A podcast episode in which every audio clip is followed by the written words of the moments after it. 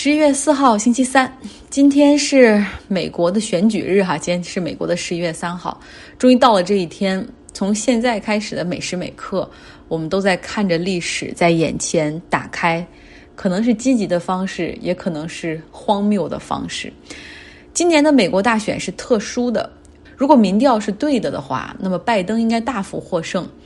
他的选举人票数的这种胜负的差距，应该会达到一九三二年罗斯福击败胡佛那一次总统选举。但如果民调是错的的话，那么特朗普会连任，拜登可能会在明天早上出来承认败选。那么这将是现代历史上民调和统计学出现的最严重的一次灾难性的滑铁卢，比二零一六年还要灾难。那么，如果两个人得票相当的话，就到明天中午、明天晚上仍分不出胜负，那美国可能会面临着一系列的危机，比如说司法程序重新清点选票、宪法危机等等，甚至可能出现骚乱。很多城市的中心地带，很多商铺都开始 boarded up，呃，就是给自己的商铺门前钉上木板儿哈。然后，另外，会不会有最高法院的介入，也是选票开票的一个后面的一个焦点所在。其实今天晚上的主角是佛罗里达州，佛罗里达州是一个摇摆州，同时它有二十九张选举人票，那么这个地方又允许提前投票，之前已经有九百多万人投了票，当地已经开始在计票了，所以今天他们的票数是在晚上美国时间晚上的八点多左右正式统计完毕了。呃，很遗憾，拜登丢掉了佛罗里达州。其他摇摆州的情况，像密西根、威斯康辛、宾夕法尼亚州，他们的开票都可能要等到明天、后天，甚至像宾夕法尼亚，可能要到周末的时候才会开出吧。那目前看起来，在一些摇摆州已经就是开始计票的这个过程中，看特朗普的表现还是很不错的。那么，美国股市今天晚上它的夜盘哈，也像打了鸡血一样，纳斯达克一度大涨了百分之四，仿佛预示着这个 Trump 会获得压倒性的胜利。我们一直都说，美国有五十个州，谁能拿到二百七十张选举人票，谁就是总统了。我以前一直说赢者通吃哈，实际上呢是有四十八个州的选举人票是赢者通吃，就是谁赢了这个州。比如说，赢了佛罗里达州二十九个选举人票都去了特朗普那儿，但实际上有两个州是很特殊的哈，两个小州，一个是 Nebraska，也就是内布拉斯加州，巴菲特所在的那个州，然后呢还有缅因州，就是产大龙虾、大螃蟹，在美国的东北角的那个州。这两个州呢，都是通过立法，他们的这种选举人票的归属是根据最后这个州选民选票的比例去分的哈，所以这一点重新科普一下，之前可能误导大家了。如果大家有兴趣的话，可以来到。我的微信公号张奥同学，我上传了一张美国地图，有各州选举人的票数哈，然后以及那个各个州的颜色，就代表着他们支持民主党或者共和党，就有一些很坚定的，像加州，加州上面的俄勒冈，以及俄勒冈上面的西西雅图所在的那个华盛顿州，这三个州就是完全的民主党的州。然后像他们一开票就立刻宣布，就是三个州的，因为一看基本上全是立刻这些票就全部归拜登。那么这些就是铁票仓，所以呢，这样大家就可以去更好的了解一下美国的这种呃分布的情况。另外呢，摇摆州中间也有哈，这次摇摆州他们是用那种棕绿色的，然后来代替。在这些摇摆州中，拜登必须要至少赢下一个才有可能获胜。可以说今天晚上是一个不眠夜，对于我和很多人来说，其实都很紧张。大家从下午的开始就不停的开始刷各种新闻网站，期待一个一个的好消息，然后希望寻找一些寄托。但是 看到的很多其实都是不好的消息，比如说参议院共和党的领袖 Mitch McConnell，他今年也是面临着重新选举嘛，在 Kentucky 州，结果他。一开票，很快就获得了这种宣布了胜利哈，发表了九分钟的获奖感言、胜利演讲，然后是抨击民主党要把美国给变得极左，怎么怎么样。那么还有另外一个州，南卡罗来纳州，那个特朗普的好伙伴，呃，Lindsey Graham，他呢是。今年遇到了很大的挑战，在他们州，但是后来开票的结果也发现，就是他也是获胜了哈，连任参议员。所以这些可能都不是什么特别好的信号吧。我今天就想起了四年前，当时希拉里对阵 Trump，当时我还在电台工作，那整个大选的我过程我也是一直都跟下来哈。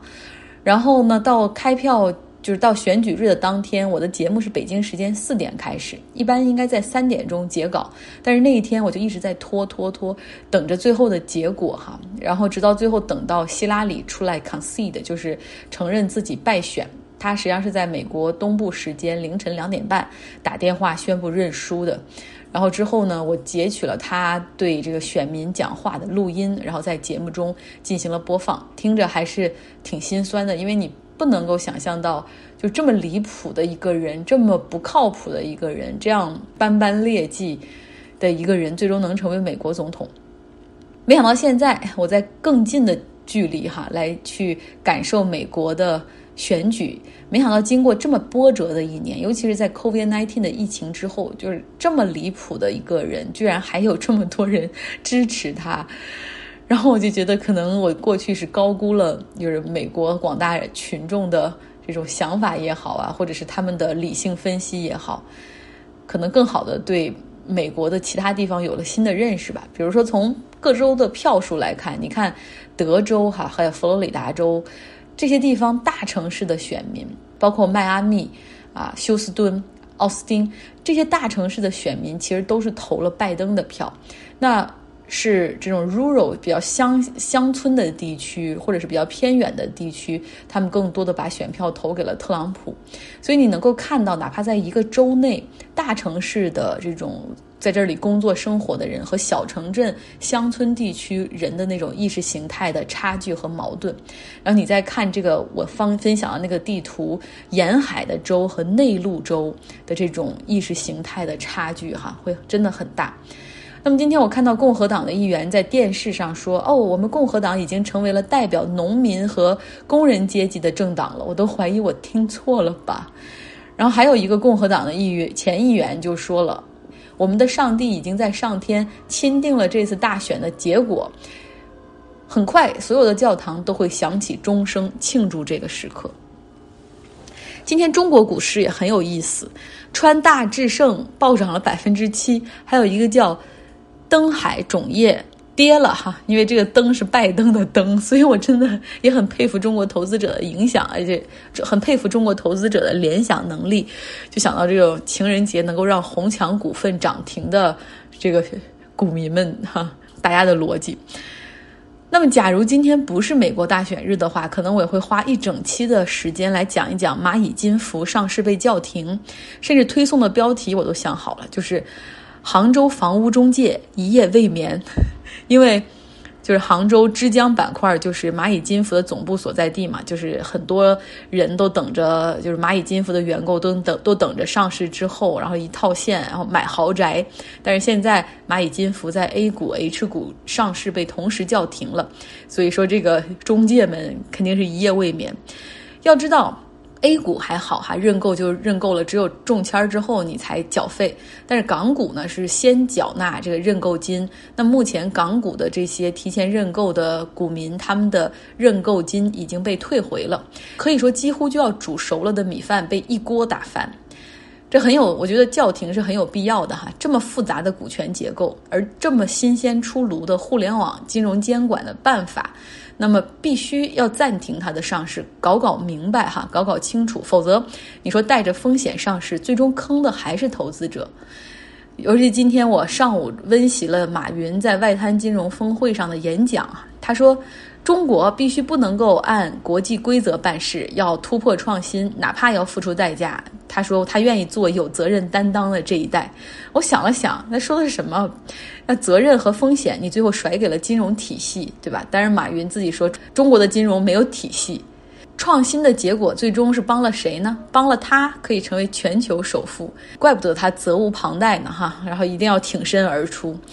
互联网金融真的有帮助到小微企业解决贷款难的问题吗？百分之二十四的这种还款的利率，一般的企业敢碰吗？他们所谓推的这种金融科技，实际上是严重的在滥用客户的信息，同时也存在这种利息过高的问题。他们所自己提的，说自己做的是普惠金融，完全是普而不惠。那么，互联网金融在欧美都有非常严格的监管和牌照发放。如果你有金融的属性的话，那你肯定要遵守巴塞尔协议啊。连欧美，尤其是像美国这么激进的金融市场，他们都不敢啊，就是乱来的。你可以想象吗？如果说真的乱来的话，会什么样子？像。蚂蚁金服过去所享受的那种监管红利，那就是你打开电脑哈，Windows 的界面，微软会弹出来一个窗口说：“嘿，你的信用不错，要不要贷个一万美元花一花呢？”然后这个可以叫做微软小贷。那根据你的个人信息，我发现你的信用良好，可以随意贷款。你觉得这可能吗？打开谷歌搜索，你想买点东西，忽然弹出来说日均百分之零点零六的利息，让谷歌借你。钱花吧，买个车吧，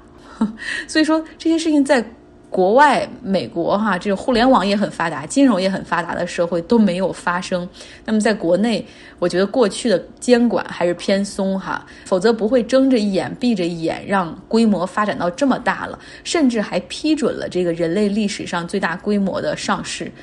反倒是。感谢哈，这个马校长之前在论坛上那一番慷慨激昂的演讲，比如说抨击啊，这个欧洲的、欧美的这种金融体系是老年痴呆，然后抨击好像暗示中国的这种金融体系是小儿麻痹等等，然后还说这个巴塞尔协议是老年人俱乐部想出来的，这些话哈彻底喷醒了监管层。在过去几天，有很多金融行业监管层的。我觉得可能是老干部吧，就是以各种各样的笔名都发了文章，比如说周觉硕啊、张飞宇啊等等，都出来了。所以暂缓上市好，查一查哈，看一看股权穿透一下，看看这后面这代持的都是什么样的情况，再看看监管他们的准备金是不是也应该按照银行等金融机构的同等要求，再包括他们所进行的这种贷款牌照是在重庆，那是否可以？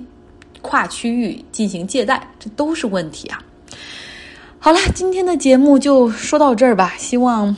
明天，明天给大家带来更多的期待，有一个好的结果。